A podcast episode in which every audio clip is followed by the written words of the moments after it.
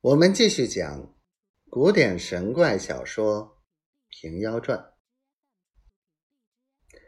百姓们都烧香顶礼，道：“好个龙图包相公，治得开封府一句军民人等无不欢喜。真个是两行沥沥春冰上，一郡民居宝镜中。”鬼魅潜行愁动照，皇帝联手避威风。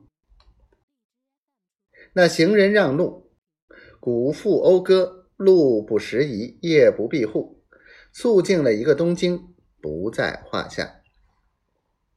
却说那后水巷里有一个经纪人，姓任名谦，排行第一，人都叫他做。小大衣哥乃是五熟行里人。何谓五熟行？卖面的唤作汤熟，卖烧饼的唤作火熟，卖做的唤作烟熟，卖炊饼的唤作气熟，卖华处的卖唤作油熟。这小大衣哥是个好经纪人，去在。行贩里争强夺胜，在家里做了一日，卖的行货都装在架子上，把炊饼、烧饼、馒头、锁线糕装停当了。那小大衣哥挑着担子，出到马行街十字路口歇下担子，把门铺了，和一般的经纪人私教了。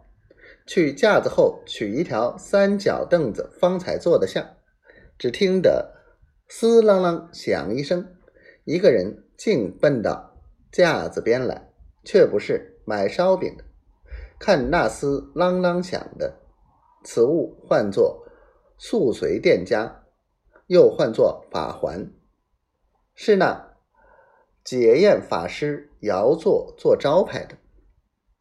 那法师摇着法环走来，任谦架子边，看着任谦道：“招财来，利是来，和和来，把钱来。”任谦忍不住笑。看那解验法师时，身材矮小，又瘸了一只腿，一步高一步低，头巾没额，顶上破了，露出头发来，疑似乱草。披领破布衫，穿着旧布裤，疑似狮子；脚穿破行缠缎麻鞋，腰里系一条无须皂笛。任谦道：“验尸仔细，照管地下，不要踏了老鼠尾巴。四排前后来解验，好不知早晚。”学师道。我也说出来的早了，只讨得三文钱。